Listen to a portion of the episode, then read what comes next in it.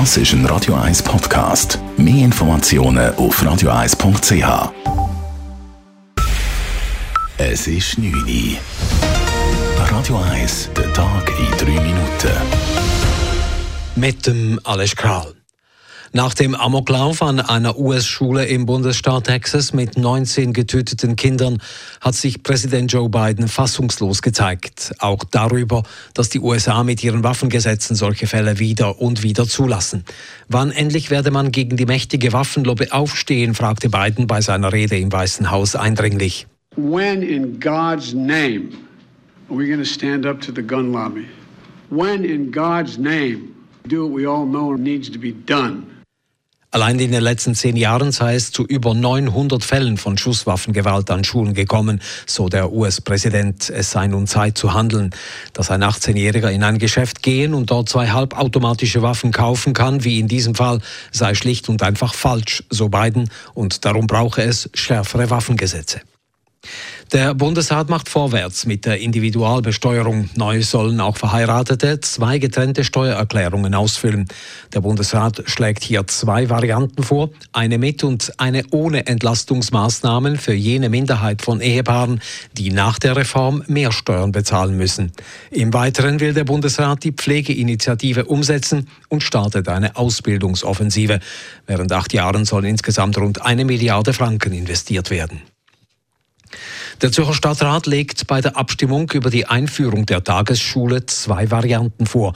Einerseits wird über die vom Gemeinderat beschlossene Verordnung abgestimmt. Zum anderen legt der Stadtrat auch seine ursprüngliche und viel günstigere Version vor. Diese ist bei der Gemeinderatsdebatte von linker Seite stark verändert und ausgebaut worden. Damit würden sich die jährlichen Kosten der Tagesschule um rund 51 Millionen auf 126 Millionen Franken erhöhen. Am 25. September können die Stimmberechtigten entscheiden, wie viel die Tagesschulen in Zürich kosten dürfen. Die Neue Zürcher Stadträtin Simon Brander musste sich wegen eines wiederholten Bandscheibenvorfalls einer Notfalloperation unterziehen. Der Eingriff sei erfolgreich verlaufen, teilte die Stadt Zürich mit. Die Tiefbauvorsteherin sei wieder zu Hause und habe ihre Arbeit aufgenommen. Da sie in ihrer Beweglichkeit eingeschränkt sei, werde sie voraussichtlich bis Ende Juni grundsätzlich im Homeoffice arbeiten und keine öffentlichen Auftritte wahrnehmen, so die Stadt. Der Zuger Rohstoffkonzern Glencore hat einen milliardenschweren Vergleich akzeptiert. Glencore bekennt sich unter anderem der Korruption schuldig und bezahlt dafür in den USA über eine Milliarde Dollar, wie das US-Justizministerium bekannt gab. Weitere knapp 40 Millionen Dollar bezahlt Glencore in Brasilien und in Großbritannien wegen Schmiergeldzahlungen. Auch in anderen Fällen sollen noch Zahlungen folgen. Glencore rechnet insgesamt mit Vergleichszahlungen von rund 1,5 Milliarden Dollar.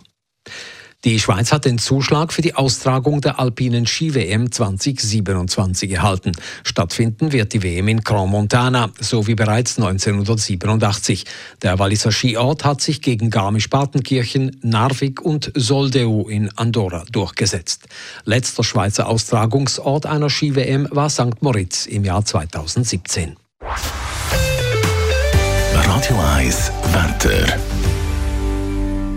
Es gibt eine klare, aber eine kühle Nacht. Morgen aufwärts Donnerstag ist es recht sonnig, am Nachmittag vor allem über den Bergen Quellwolken. Temperaturen zum Aufstehen um die 8 bis 11 Grad, am Nachmittag bis 22 Grad. Das war der Tag in 3 Minuten.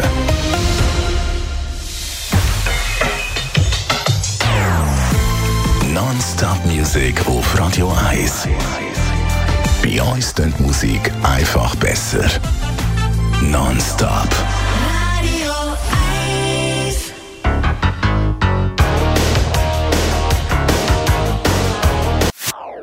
Das ist ein Radio 1 Podcast. Mehr Informationen auf radio1.ch.